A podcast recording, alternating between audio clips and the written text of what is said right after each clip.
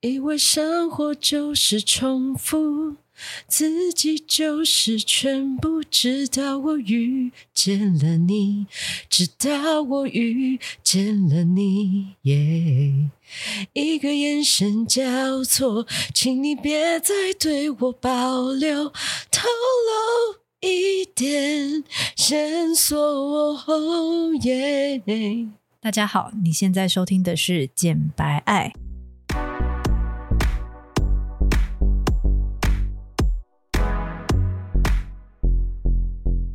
我是简简，我是白玉。我们爱什么？爱你不敢爱的，聊你说不出口的。我们爽起来就讲些专业正经的东西，不爽就把所有情绪宣泄给你们。有多不爽就有多好笑，有多爽就有多专业。那就让我们今晚一起简白爱吧！来宾掌声鼓励鼓励。你真的是很老派耶！欢迎巨星白玉。今天这一集呢，就一样是你访访谈我。对啊，我们上一集真的在没有 round down 的情况之下 直接爆讲。事实证明，写 round down 都是在浪费时间呐、啊。有啊，那个我们的好朋友就是社会边缘人五四三的对那个主持人五四三就直接说他们都没有 round down 啊，他们就是直接想说开一题议题，然后就是直接在二十分钟之前才把这个议题讲出来。对，他那时候已经忠告我们了，千万不要写 round down。对，可是我其实也不是写 round down，我只是把我要问的问题写下来，然后其实完全都没有问到，然后连最重要的省钱术到底应该要怎么省都没有问到，也没有讲到。哦，对，那你讲一下，爆讲诈骗如何被防范诈骗？对，我完全不知道他被诈骗哦。对，好，那那我关于这一集就是要来讲，就是去纽约留学可以如何省钱。嗯、我先讲一下我的我的战绩，嗯。就是我的省钱攻略的成绩在于，我每个月连房租、连伙食、交通费、娱乐费，everything 的开销，我每个月就是一千八百元。我先讲一下，就是听众听众可能对一千八百元这件事情没有太大的感觉。一千八百元换算台币是多少钱？呃，五万四哦。好。我跟你们说，你们时常会在电视啊，或者是可能 YT 看到有人在介绍，就是美国有一些人，他们就是住在车子里。哦，你知道他们一个月的薪水大概是多少吗？是多少？平均大概都有三千到四千块美元哦。你说住在车子里是指就是比较 labor labor 劳工阶级的就是 homeless，他们没有办法去。Oh, 呃，美国租房子有一个很大的条件是他们会看你的 credit。啊，就是如果你的 credit 不是很好的话，基础上很有可能就是你的 landlord 就不租给你。对，所以有可能导致就是你长期租不到房子。你虽然有一份正当的工作，你的月收入可能在三千到四千块美金。嗯 But 你还是租不到房子，然后你就是要长期住在车里啊。对，美国真的很可怕，住在车里真的很可怕。就是你光是有想说你要去哪里上厕所，你要去哪里洗澡，这些事情还小，但重点是你晚上要睡觉的时候，请问你是要怎么睡？哦，反正我跟你讲，纽约的 homeless 的人太多了啦，很多人都在地铁啊，或者是水沟盖上面。对，所以住在车子里面还算好的嘞。对，但所以一千八是一个什么样的概念？就是这个概念，就是。正常坐在车子里面的人，可能都要三四千块美金的收入，但是他用一千八完成了一个月，或者是说生活，或者是说我每次我在班上，其实大家那个留学生一定会交流一下，就是房租的情报。嗯，我的同学的房租是他的房租就已经覆盖了我。一整个月的花销还有多，就是他的房租的基本就是一个月两千。其实你一个月两千是可以租到还不错的那个套房，对不对？一个月两千没有到还不错，就是一个普通套房，然后 location 可能不会离曼哈顿太近，就是变成曼哈顿的郊区。嗯嗯嗯。对，但是起码你是一个独立的套房。嗯。对，但至于你说好不好呢？我觉得这也要看，有的时候可能也是 share house，但是你可能住的是。呃，有比较大间的房间，而不是客厅房，类似这种。现在有那个租金管制措施吗？纽约？呃，基本上没有，但是你刚刚提到的，就是说你要有 credit 才能去租像样的房子，这件事情是确确实的。就是如果你今天租的是有管理的公寓，那你肯定就是要有 credit，你一定要有呃正当的工作，然后你要有一些 identity，嗯，你要有身份，嗯，就是要不然的话，你其实是没办法去租那种像样的房子，嗯，你就只能去租那种像我像我不是说我的租屋来源其实都是那些台湾房东或者是中国房东，反正就是在 FB 社团上面就一定会有。有亚洲人的社团。嗯，对，那所以像这类型的房东，他所 PO 出来的房子就是他自己的 condo，所谓的 condo 就是呃一整就是反正就是他自己的 house，嗯，所以他不是所谓的公寓的那种共租，嗯嗯、对，那就不会受到就是那个委员会的管辖这样子。可所以你的意思是说，你都要跟房东住得很近？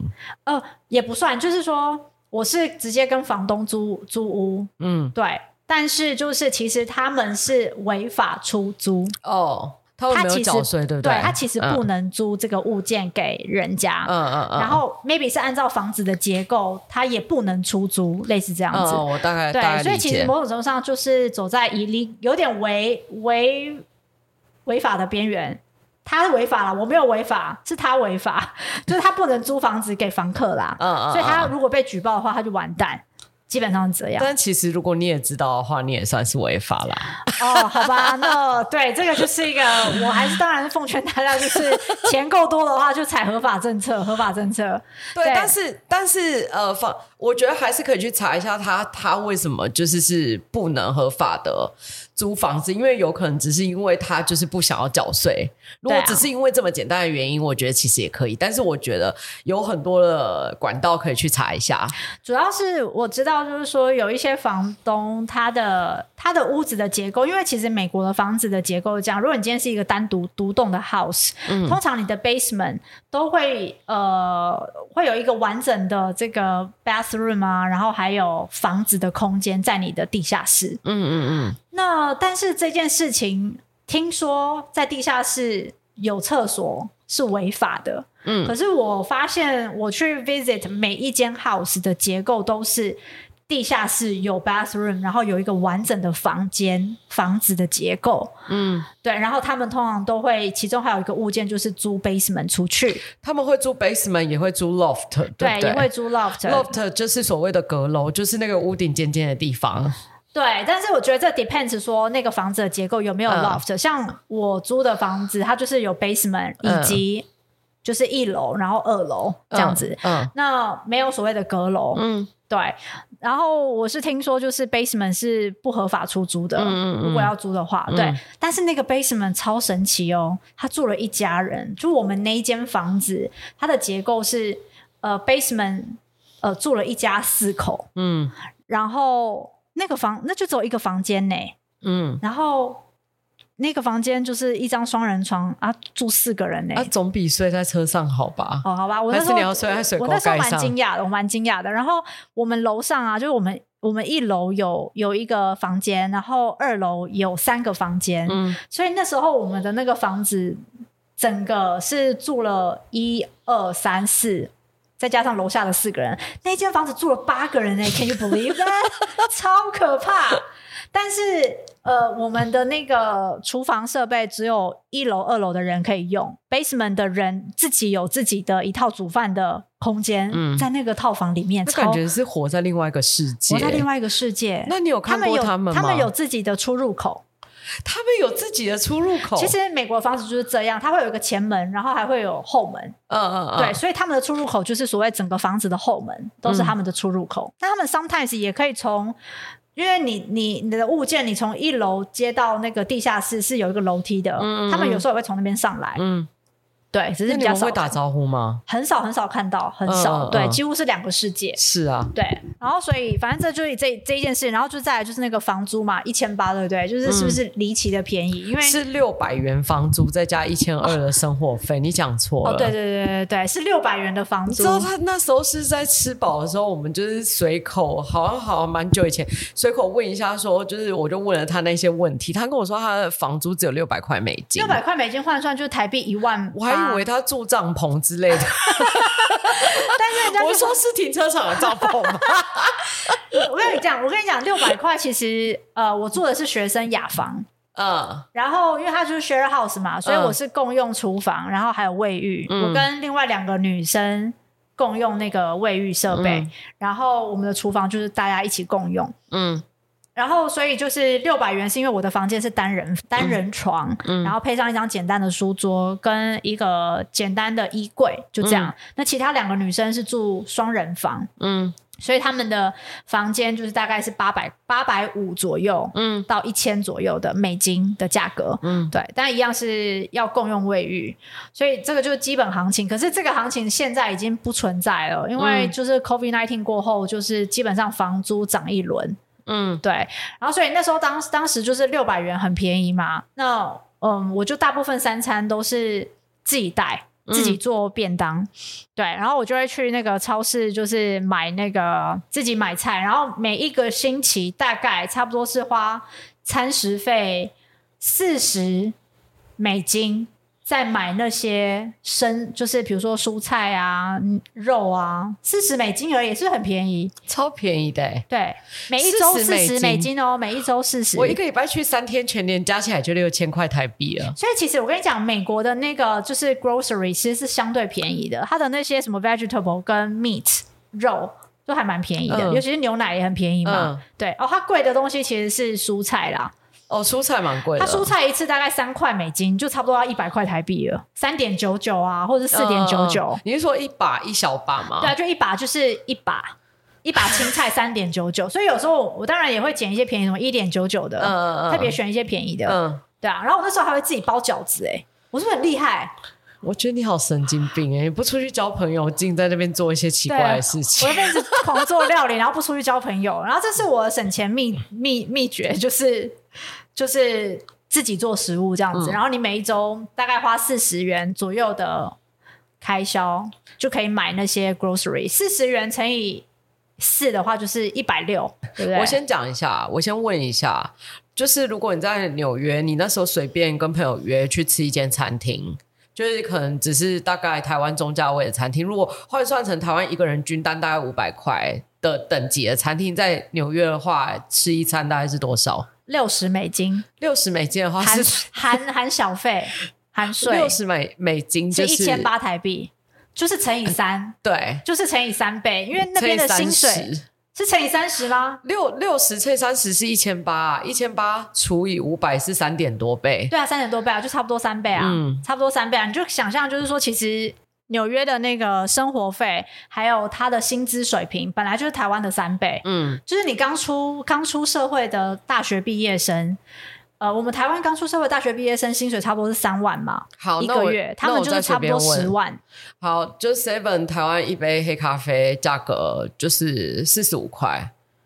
哦，美国是多少？因为他们的咖啡很便宜，大概二点五块。二点五块哦，这个是街头的，街头的烂咖啡，街头烂咖啡。你如果是 Starbucks 的话，大概就是五块开五块起跳，其实也跟台湾价格，因为它是 Starbucks 嘛，嗯、它全球差不多价格统一。那如果是三明治，就是台湾的三明治，我讲的是咖啡店的三明治，大概一个落在像咖啡因，大概是一个九十到一百一。它就是十块啊，它的一个 sandwich 就是从十块起跳，然后你一盒沙拉就是十块起跳，所以真的是三倍耶。所以你随便一个中餐，如果没有自己带，你去外面的一个 diary 去买，然后 daily 你去买的话，你就是要至少花十五块美金，就是四百五。你在台北，你在台湾吃一百五，你就是在美国就是吃四百五就对了。嗯，对。好，那大概可以理解。对，所以呢，我那时候就是因为我。因为其实我们像我们这种是贷款出去念书的人，嗯、你就会觉得就是钱都要省着花，省着花，嗯、然后不要做过度的那个娱乐开销。嗯，所以我当时就是非常的呃。节省再加上小心翼翼吧。就我其实我一个月会限制自己，就是出去参加朋友的这种吃饭的饭局，就是一个月不超过两次，因为你一次就要喷大概六十到一百美金。可是你这样怎么交得到朋友啊？我那时候没有要交朋友的意思。那你 那你干嘛给自己设定这个目标啊？我没有要交朋友的意思，所以就可以设定这个目标啊。如果要交朋友的话，就是十次啊。你是说不小心在路上交到一个朋友，就只能一个月只能跟他出去两次？没有没有，我是指说，比如说学同学之间会说，哎、啊欸，我们一起去吃饭。嗯、然后这时候如果有很多很多的饭局，你就是要推掉一些，然后只留下两个。因为一般你这样才会就是就是到再会符合你的 budget，嗯，对，要不然你就会超支嘛。那现在这个时间，你再回过头来想，你觉得你这样做是应该的吗？不应该啊！我一直在奉劝是大家，就是其实其实我觉得你当你花已经花了钱到了一个新的地方、新的城市去探索，你就是要在那边建立你的生活圈，嗯、而不是而不是一意孤行的觉得你要完其完成短期目标，因为。学业这种东西，它就只是存在在那个当下而已。但是你出社会一点用处都没有。但是你也不能玩到缴不出房租，这倒是真的。哦，对啦，对，就是没错。对，但是过就是任何东西太过分都不 OK。对，嗯，就是太过分，真的不要太过分。所以我当时其实很多人就问说：“哎，你在纽约就是住了两年，你一定有去哪边玩什么之类？”老实说，我在进去 Max Mara。工作以前，我哪边都没去，我真的就只在两点一线，我家跟学校，我家跟学校。当然，什么大都会博物馆、一些什么美术馆这种便宜的地方，我还是会去啊。然后就是学生免费日的时候，我会去啦。对，然后当时就是以省省钱为我的终极目标之一，这样子。嗯、然后，所以我那时候省到我我闺蜜，因为她在半年之后，就是刚好有一个。度假的行程，所以他就来纽约找我玩。嗯、那是我唯一一次就是真的去 explore New York City 的时候。然后你要不要脸啊？台湾的人去找你，你才开始 explore。对啊，不是应该你先 explore 完，然后再带他去吗？因为完全不在我的 prioritize 的那个计划里面，完全不在我的。你知道你闺蜜会哭哎、欸？没有，因为我的我我很依靠我的闺蜜。你知道我的闺蜜都是什么 type 吗？嗯，都是非常能干的 type。然后。对，所以你也很能干嘛？所以呢，可是如果是我去找你的话，我心里就要白玉轩，你现在就要问我说要去哪里玩，我可能会气炸哦。我可能会直接立马就是转身，就是说没关系，我先回台湾，你慢慢想。你会自己查询，你就会说来，我们要去这个地方，我不想再浪费时间。对，然后所以我闺蜜她都已经查好一切她要去的地方，我就是陪游这样子，我就很开心。然后当然，因为她难得来纽约嘛，她一定是想要吃好的啊，喝好的啊，所以她就是去超市，她就会爆买一波啊。啊，什么就是什么柳橙汁啊，那种我跟你讲，那种什么碳水化合物的甜食 desserts，柳橙汁这种东西，对我而言都是 都是 fancy food。因为我我那时候当时在超市里面，为什么可以每一周只花四十元的原因，是因为我只买真正需要摄取的食物，例如菜跟肉。那那个吐司什么那些都不买，吐司也会吐司，因为毕竟是早餐嘛，是就是方便做 sandwich。嗯我只买这些，但是如果什么什么 cupcakes 啊，然后什么美国就是很多垃圾的那种 junk junk food desserts donuts 那些，我绝对都不会买。所以你连松饼粉都没买？哦，松饼粉是自己做的粉，当然会买，我，会买，但我不会买松饼，我会买松饼粉。我知道，因为粉很便宜。对啊，我是不是变得很 cheap？但是我跟你讲，就是身为一个穷留学生，在美国就会矫枉过正到这个程度，所以。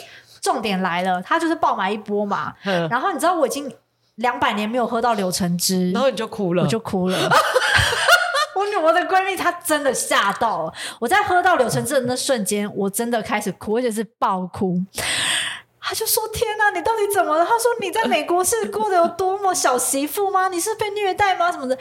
我说：“没有。”我就说：“但是我，我真的过得蛮辛苦的。”可是对啊，因为如果你长期是用这种 discipline 的方式在过生活，其实确实是蛮辛苦的。就是真的很像一个道士还是什么修士之类的。欸，可是你过过那段辛苦的生活，现在回来台湾创业，就是你其实。就是已经就觉得没有什么比这个事情还要再痛苦了，因为创业是很需要 discipline 的啊，很需要自觉 discipline，所以其实你过过这么，其实我我我的这套 discipline 的的方式，就是二零二零年之后回台湾还有持续一年。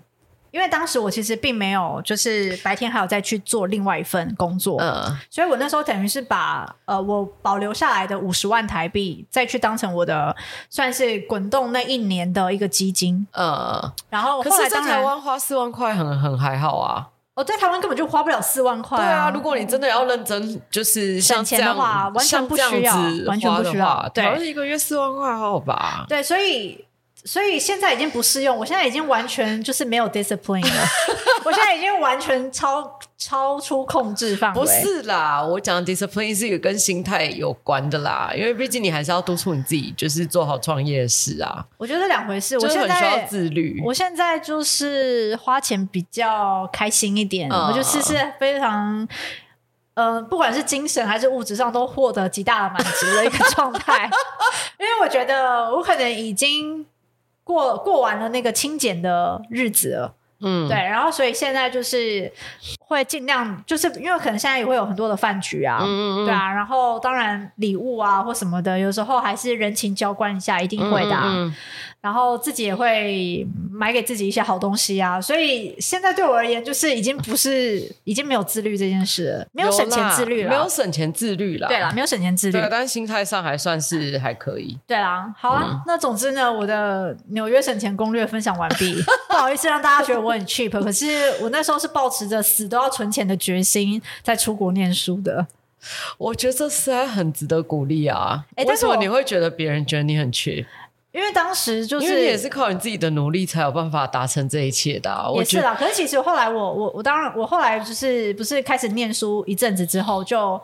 呃，去 Marsmara 工作了吗？嗯、可是因为我在 Marsmara 工作的当实习生的那些时间是完全没有领薪水的，他，他就是完全是没有配的实习，完全没有配的实习。你到底是怎么活过来的？你看我是不是？你总共不是你二零一八年去念 FIT，然后你在 Marsmara 待到二零二二年，二二、嗯、年对吧？二零二零，二零二零，二零二零。哎，FIT 只念了一年啊？呃，一年半，严格来说，一年半，然后剩下的一年半就是在实习。剩下的基本上我们在学期间就已经在实习了，已经在实习了。对，然后是毕业之后的一段时间是所谓的正职，然后开始领薪水。嗯，嗯，所以你知道我薪水领几个月吗？三个月啊？对，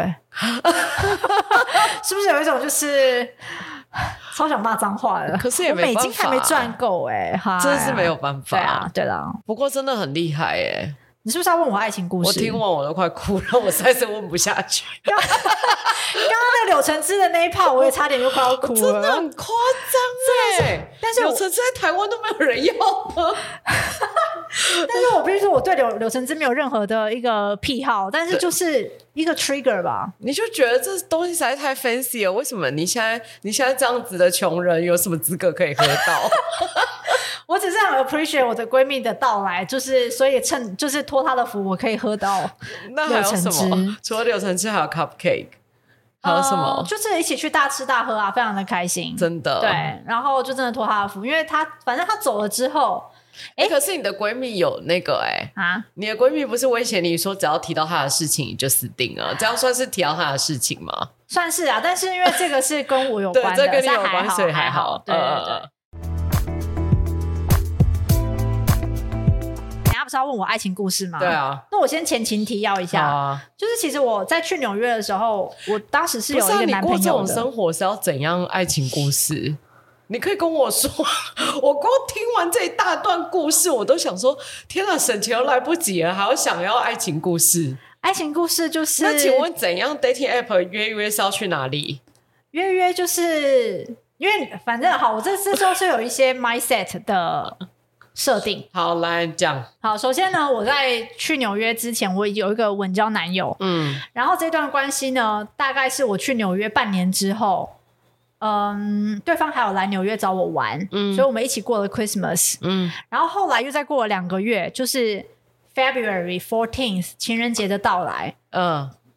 三月二月十四号，就是在台湾的男友也不在纽约，所以本人就是极度的 lonely。然后又看到路上一堆人放闪，我在那时候就那时候其实已经过完第一学期了，进入第二学期了嘛，已经在放 winter break，然后就开始进入第二学期。然后我就看到路上有一堆就是在过情人节的人啊，很 happy 啊。然后我就想说，好吧，感觉是时候到了，我已经感受到那一股欲望的召唤，就是有人在跟我招手，就是说 赶快加入，就是就是纽约爱情故事的战局吧。然后。嗯，所以我就在那个时候决定打开 dating app，嗯，对，然后开始要，嗯，我在第二学期，我第一学期给自己的目标和功课是认真念书以及做菜嘛，嗯、省钱，嗯，好，然后我第二学期给自己，我很像我很像那个偶像剧的女主角，就是我都会给我自己那一集的一个主要的主轴，嗯，好，所以我我的第二学期的主轴就是纽约爱情故事，嗯。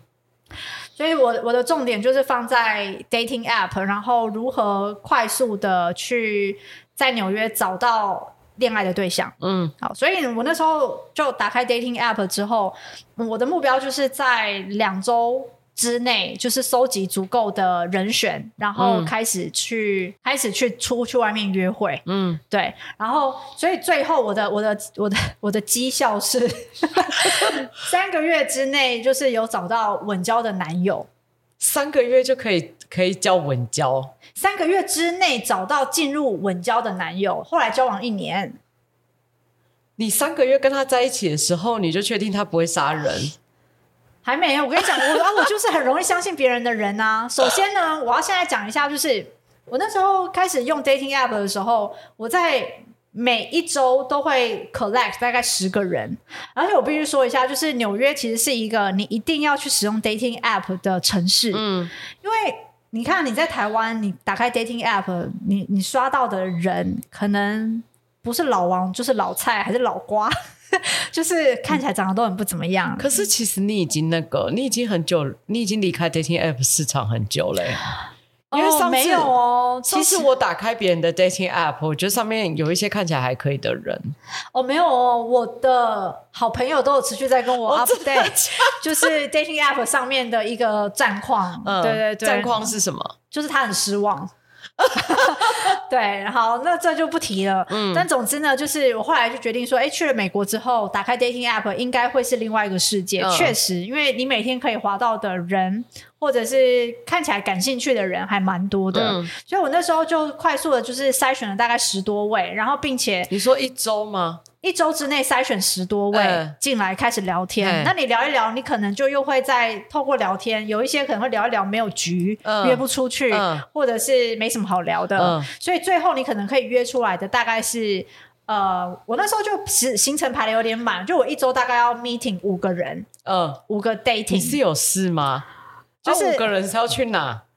哦，去餐厅吃饭啊，或者啊，你的一个一个礼拜。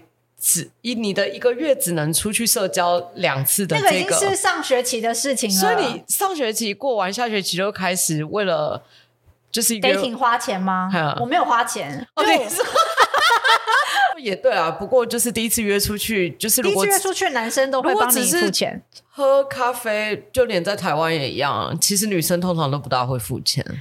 呃，基本上就是他们的男生还蛮 gentleman，但是我也有遇过就是 go Dutch 的。过大去就过大区啊，也 OK 啊。我有遇过那一种，就是他找我去便当自助餐便当店，自助餐便当店是什么？挑便当菜，而且对方还是一个四十岁在某某某科技公司上班的。什么叫做挑便当菜啊？就是就是他就是带我。他就是，你是说 buffet 吗？哦，我好，我跟你说一下，美国它有一种蛮蛮流行的一种饮食方式，就是像 cafeteria 一样，嗯嗯嗯，那就是自己打菜嘛，嗯，对，所以其实他们的就是很像台湾的这种自助式的便当店，嗯。他不是阿姨都会出十盘菜，嗯，对，那当然在美国的那十盘菜可能是什么通心粉啊，然后什么马铃薯泥啊、嗯、牛排啊等等嘛，都是一些垃圾，那就就是，但是也是有沙拉或什么之类，嗯嗯、总之呢，那个东西对我而言就做便当菜，哦，哦，哦，就是。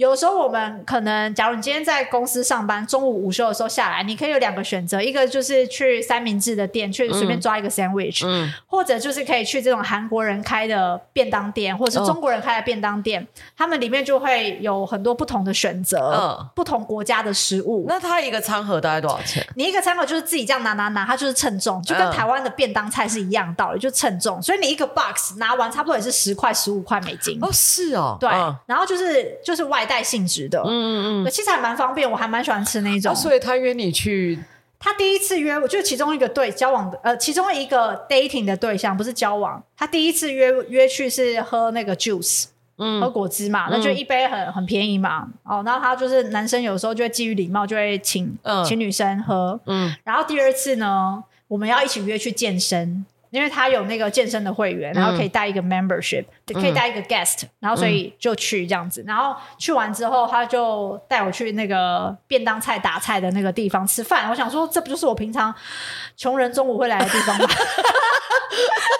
然后我就觉得说，这男的好像有点 cheap，算了。我觉得就是一个男生带你去什么样子的餐厅，就代表他把你的 value 放在什么地方这件事情。所以那男的在那个 moment 已经在我心里已经就是是一个 NG 了。好，OK，这个部分可以录吗？你不敢讲话哎、欸？没有，因为我其实跟跟蛮多就是经济状况不错的男生出去过，然后结果他们哦，我先解释一下，就是有钱人他们有一些很奇怪的特性。是什么？呃，他们我就觉得有钱，只是因为他们多了很多的选择。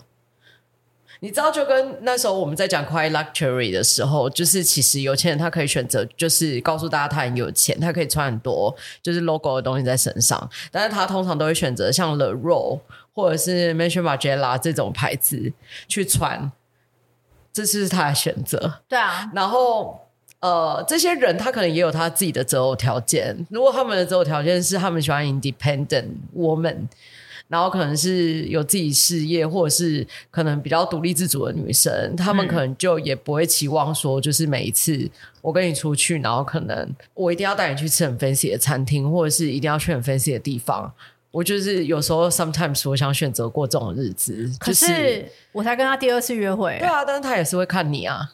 哦，好，他要看你在乎什么，嗯，对，然后他才会让你知道，就是他自己到底有什么。哦，呃，这这其实也不一定，因为我其实有遇过，但我觉得这样很难打动那个狮子女的心，哎，那就是不适合你啊。对，没错，啊，他可能就是，反正就是那个 moment，你你觉得不 OK，就就也还好，就不 OK。对，可我。后来其实是，我觉得尤其更是，如果他是一路创业，就是很辛苦才爬起来的人，更是会这样。嗯，但是如果你说他是从小富富到大，那可能他的作为又是不一样。嗯，所以其实要看你追求到什么程度啦。对啊，但我个人是觉得前几次约会其实是比较重在相处，就是如果说他跟你的工作，他已经跟你解释过他的工作，然后你可能也可以 confirm 他不是骗你的。或者是你从他的谈吐，可能其实可以知道，那我就觉得你就是花一点心思跟这个人相处，也不是什么坏事，说不定会捡到一块包，只是你自己不知道。我好像比较重视，就是前面三次约会，起码要去一些像样的地方，因为那是你的 SOP 啊。但是其实对很多人来讲不是这样，对，可能是这样。总之也无所谓啊，反正你后来就是也也交到男朋友啦。对，可是我后来交到的男朋友也很不怎样。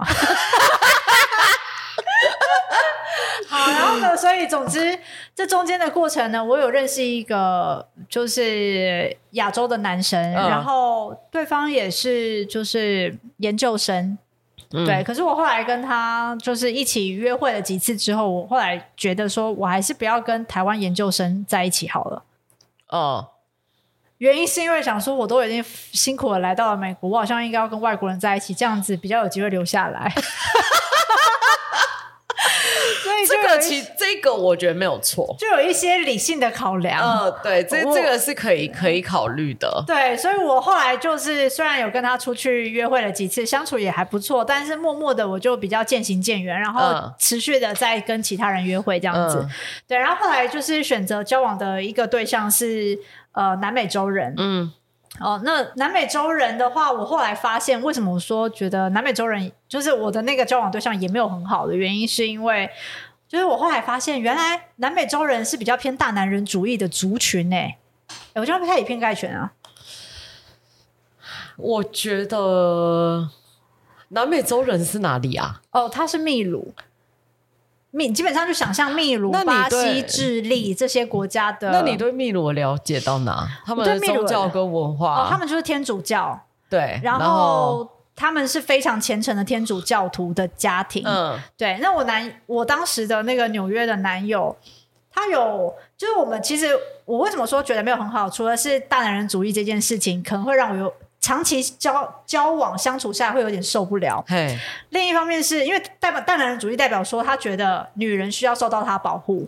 这是另外一个 grandpa，你到底为什么你是 grandpa 吸引器？是是？他觉得女人需要受到他保护，可是当时的我是觉得我不需要你保护，嗯，对，我可以独立自主，嗯、类似这样，嗯、所以我就会觉得很揪，很很很笑话，很好笑这件事情。嗯，然后再来就是，嗯、呃，他等一下，我现在有点脑袋空空，我要说什么？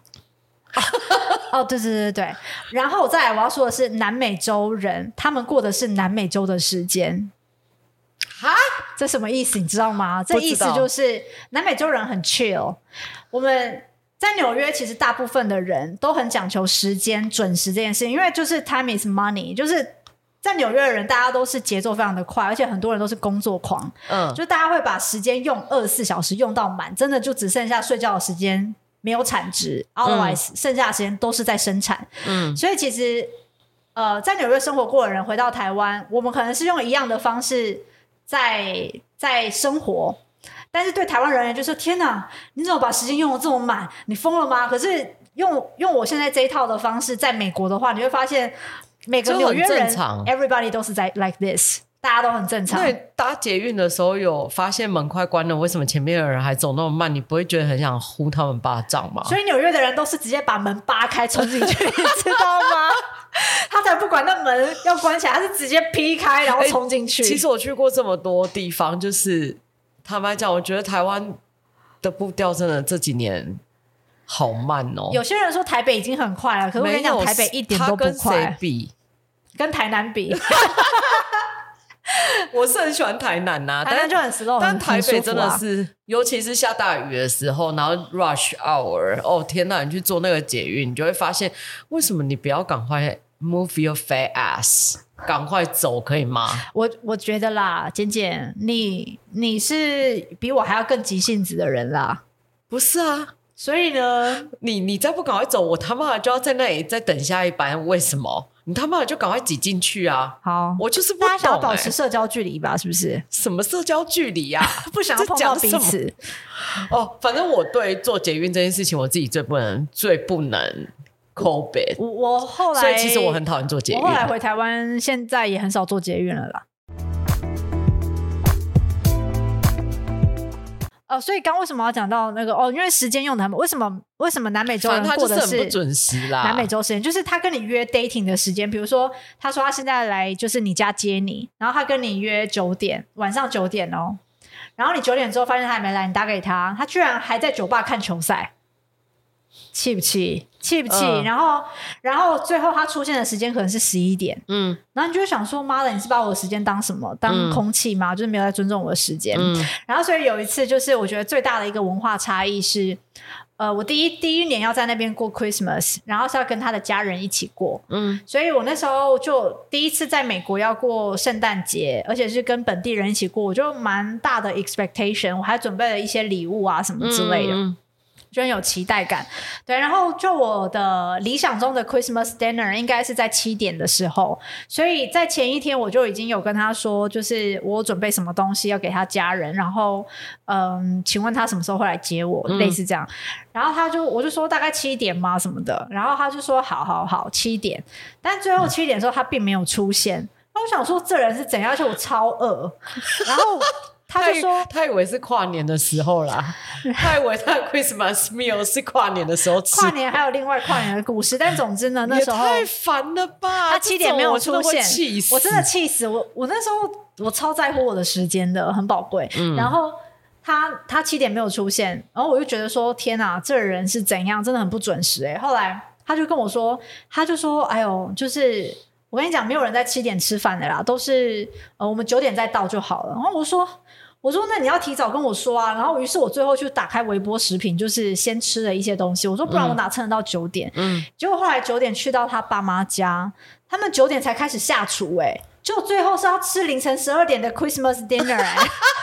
然后他说：“这个就是标准的南美洲的 Christmas dinner，就是十二点开吃。” Oh my god！然后我想说：“哦。”好，但是我也不知道我有没有被骗。嗯嗯，对，但是他们起码整家族的人都是这样。他舅舅也是晚上十一点多才来，然后亲戚什么之类，然后大家就一路吃到凌晨三点半，呢，是不是很特别的时间？天，我不要，我不要再听这个什么跨年，该不会也是这一系列的故事？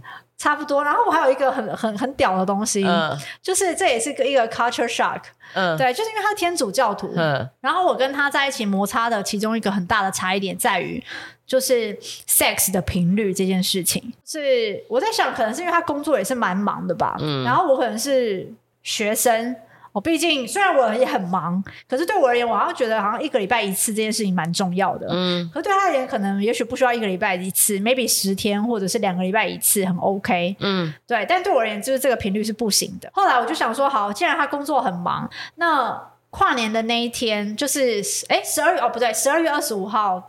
二十四号是那个 Christmas Eve 嘛，平安夜，嗯、所以我们的那个 dinner 就是吃二十四号的平安夜的那个，嗯，嗯，所以我就想说二十五号他放假，那我们二十五号可以爱爱了吧，嗯，所以我二十五号就是一早就已经 get ready myself，就是准备要来一场就是翻云覆雨的这个 这个床上的运动这样子，结果殊不知什么事情都没发生，这时候你会怎样？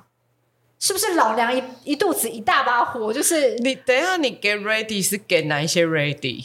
就是你可能会把自己清洁好啊，然后特别就是让自己比较 sexy 一点呢、啊。可能就是你会穿比较好看一点的睡衣啊，或什么的嘛。嗯、那你就会想要开始来一些就是 physical contact 啊，uh, 对啊，uh, uh, 那慢慢的要引导到下一步嘛。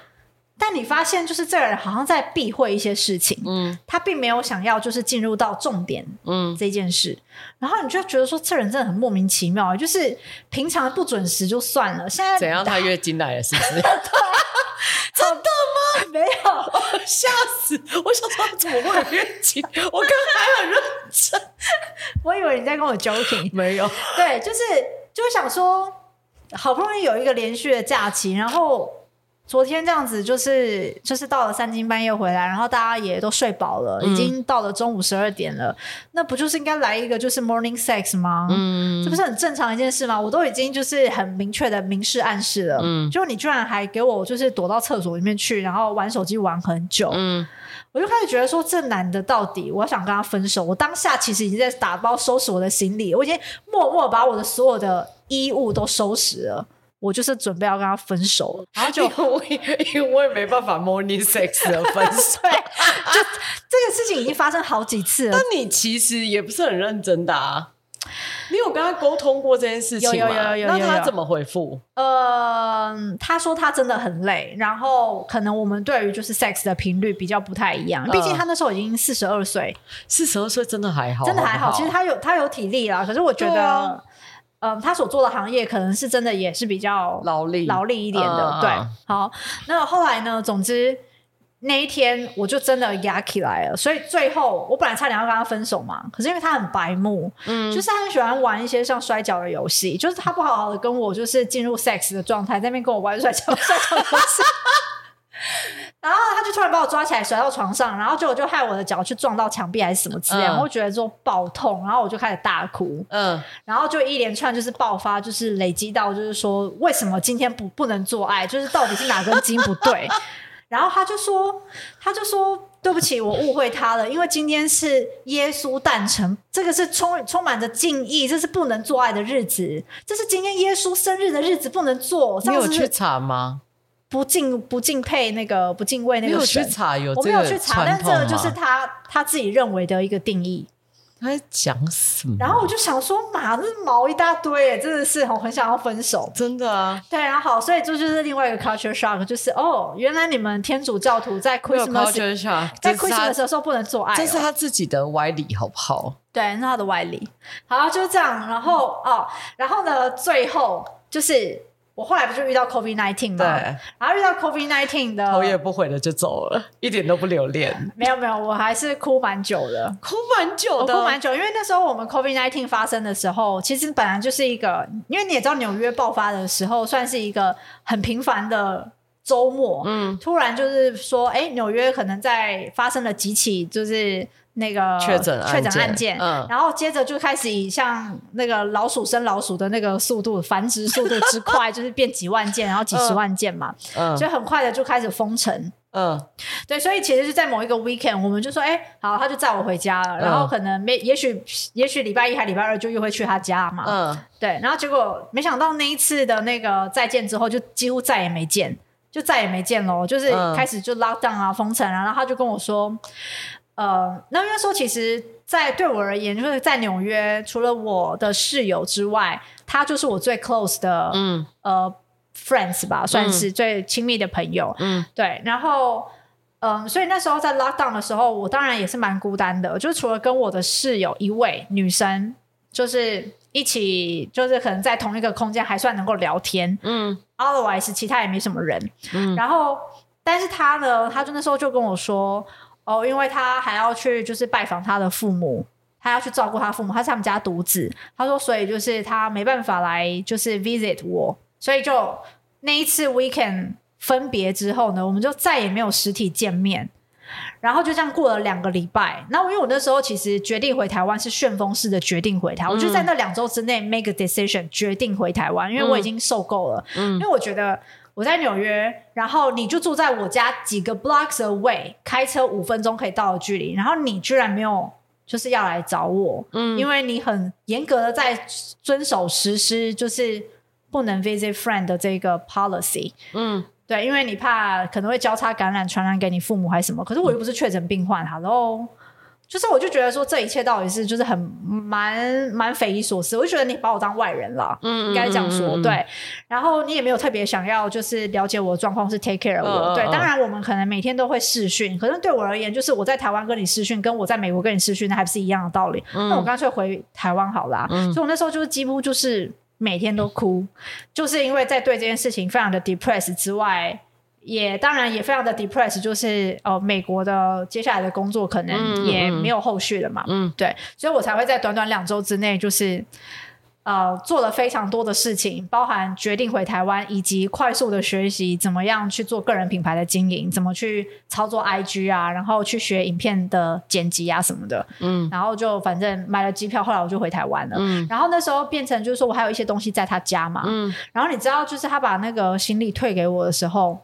他带行李来给我嘛，就要帮我整理一些行李，然后带来给我。嗯、他那时候是戴着防毒面具现身在我家门口，他真的很怕死、欸，我看到傻眼呢。然后他那时候因为我有些东西也要交给他，他那时候有先跟我说，就是提前把这个东西拿到室外，喷完酒精，至少静置静置三十分钟以上，他才会出现。嗯。